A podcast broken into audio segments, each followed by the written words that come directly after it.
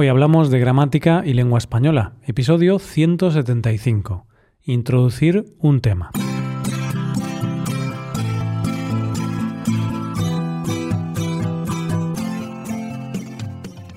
Bienvenido a Hoy Hablamos Oyente, el podcast diario para mejorar tu español. ¿Cómo va todo? ¿Listo para un nuevo episodio? Pues prepárate para un episodio muy introductorio, puesto que veremos diversas maneras de empezar a explicar un tema o una situación. Recuerda que en nuestra web puedes ver la transcripción y ejercicios con soluciones de este episodio. Este contenido está disponible para los suscriptores premium. Hazte suscriptor premium en hoyhablamos.com. Como decía hace unos segundos, en este episodio vamos a ver diversas maneras de empezar a explicar un tema o una situación. Practicaremos con algunas preguntas y también con verbos típicos de estas situaciones. Verbos como contar, enterarse, saber o imaginar. ¿Y cómo lo vamos a hacer? Pues nos vamos a poner en una situación en la que dos vecinos, Carmen y Ricardo, van a hablar de otros vecinos del pueblo. Ya sabes que en algunos pueblos pequeñitos no es necesario tener ningún periódico, televisión o radio. Las noticias o chismes se transmiten de unos a otros muy rápidamente. Algunos chismes viajan a la velocidad de la luz. Bueno, vamos a ver algunos de estos chismes con las estructuras que hemos preparado para ti. Empezamos con la oración Oye, tengo que contarte una cosa. Aquí podemos prestar atención a la forma imperativa del verbo oír, que se trata de oye para la segunda persona del singular.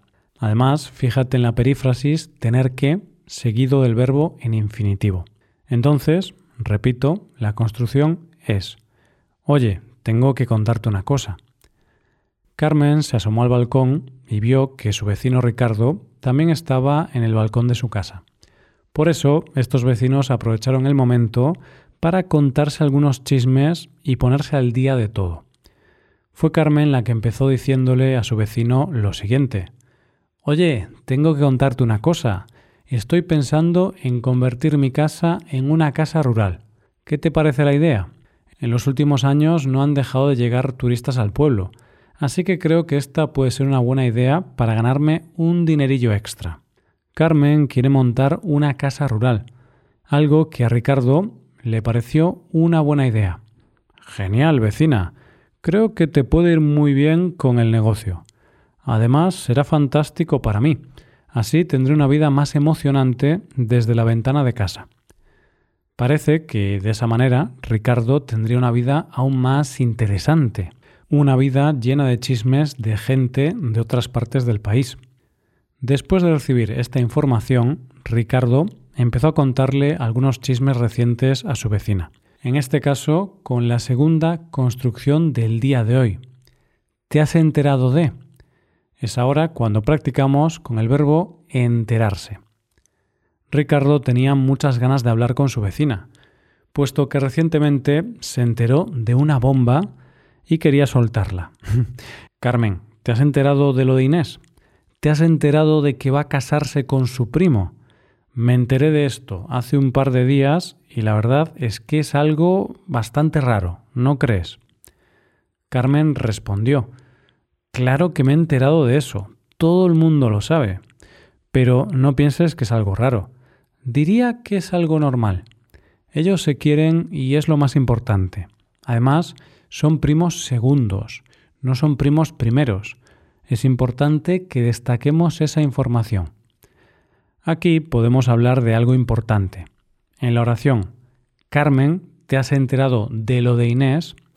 Se utiliza el artículo lo que funciona como pronombre y se antepone a la preposición de. Entendemos que lo se refiere a una situación, un asunto o algo relacionado con Inés. Lo de Inés. En cambio, en la oración, ¿te has enterado de que va a casarse con su primo? Después de la preposición de, empleamos que y después un verbo. Aquí tienes dos ejemplos más de esto te has enterado de lo de Jaime, pero te has enterado de que se jubila Jaime. Pasamos ya a la tercera expresión del día. No sé si lo sabrás, pero... No sé si conocerás esta oración, pero es otra posibilidad que te damos a la hora de introducir un tema. Repito la frase. No sé si lo sabrás, pero Ricardo tenía otro chisme para Carmen. Después del chisme de la boda de Inés con su primo, le comentó, Carmen, no sé si lo sabrás, pero el alcalde tiene un amante. Carmen se enfadó con el comentario. Le contestó, Me estás ofendiendo. Por supuesto que sé que el alcalde tiene un amante. Recuerda que yo siempre estoy actualizada de los cotilleos del pueblo. Una cosa te digo, Ricardo, no sé si lo sabrás, pero el amante es mi hermana. Ricardo no se esperaba esa respuesta por parte de su vecina. Ricardo se quedó sorprendido, claro, no tenía una información tan directa como Carmen. Aquí podemos comentar una cosa. En la frase no sé si lo sabrás, pero tenemos el futuro simple del verbo saber con un valor distinto al más habitual. Recuerda que el futuro simple puede tener valor de probabilidad o suposición en el presente o en el futuro. En este caso, en el presente. Entonces, no sé si lo sabrás equivale a no sé si lo sabes. Llegamos ya a la cuarta frase del día. No te puedes ni imaginar. Podemos decir no te puedes ni imaginar algo o no te puedes imaginar algo. La conjunción ni es opcional, no cambia el significado de la oración. Después de los dos chismes de Ricardo, llegó el turno de Carmen. Ahora era ella la que tenía noticias para Ricardo. Le dijo, Vecino, no te puedes ni imaginar lo que pasó ayer en el cumpleaños de Juan. Resulta que Juan se emborrachó tanto que tuvo que ir la ambulancia a su casa. Parece que hubo demasiado champán en la fiesta. Ricardo le contestó. Sabía que a Juan le gustaba el champán, pero no hasta ese extremo. Bueno, seguro que será un cumpleaños inolvidable para él. No es habitual acabar tu cumpleaños en una ambulancia. Oh, bueno, en realidad no será un cumpleaños inolvidable. Es posible que Juan se haya olvidado de todo con tanto alcohol. Y tenemos el último cotilleo para ti. En este caso, con la construcción a que no sabes... Aquí volvemos a introducir un tema mediante una pregunta. En este caso tenemos un nuevo chisme de Carmen, el último de esa conversación tan productiva que tuvieron los vecinos. Carmen le comentó a su vecino, Ricardo, ¿a que no sabes que la policía estuvo ayer en casa de los Rodríguez? Parece que alguien abrió la caja fuerte que tienen en casa y robaron todo el dinero que tenían. Ah, ¿y a que no sabes qué pasó después? Resulta que el ladrón era el novio de la hija. La policía lo encontró unas horas más tarde con todo el botín. Madre mía, Carmen, qué cosas tan locas pasan en este pueblo, comentó Ricardo, y siguió. Ojalá que todo se tranquilice, ya que no quiero que estas cosas tan raras ahuyenten a los turistas y no quieran venir al pueblo en el futuro. Quiero que tu casa rural tenga éxito. Tras todos estos cotilleos, que no fueron pocos, los vecinos se metieron de nuevo en casa y continuaron viendo la tele. Eso sí, cada vez que oían algún ruido en la calle, iban corriendo a la ventana para ver qué pasaba. A Carmen y Ricardo no se les puede escapar nada. Pues esto sería todo. Estas serían las estructuras analizadas hoy. Pero antes de acabar podemos ir a recordarlas junto con algunos ejemplos. Vamos allá. La primera ha sido, oye, tengo que contarte una cosa. Oye, tengo que contarte una cosa. Estoy pensando en convertir mi casa en una casa rural. En segundo lugar tenemos, ¿te has enterado de? Carmen, ¿te has enterado de lo de Inés?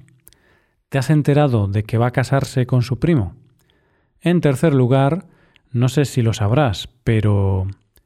Carmen, no sé si lo sabrás, pero el alcalde tiene un amante. En cuarto lugar, no te puedes ni imaginar. Vecino, no te puedes ni imaginar lo que pasó ayer en el cumpleaños de Juan. En quinto y último lugar, a que no sabes... Ricardo, ¿A que no sabes que la policía estuvo ayer en casa de los Rodríguez? Pues esto es todo, que no es poco, ¿verdad? Ahora ya eres todo un experto en introducir temas. Serás todo un crack a la hora de hablar de cotilleos y de otras cosas, claro.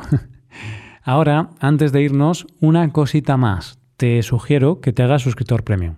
Así podrás ver la transcripción completa y los ejercicios con soluciones de este episodio en nuestra web, hoyhablamos.com. Si te haces suscriptor, puede ayudarte a aprender español y también nos ayuda a nosotros a seguir produciendo este contenido. Esto es todo por hoy. Nos vemos mañana con un nuevo episodio sobre noticias. Pasa un buen día. Hasta mañana.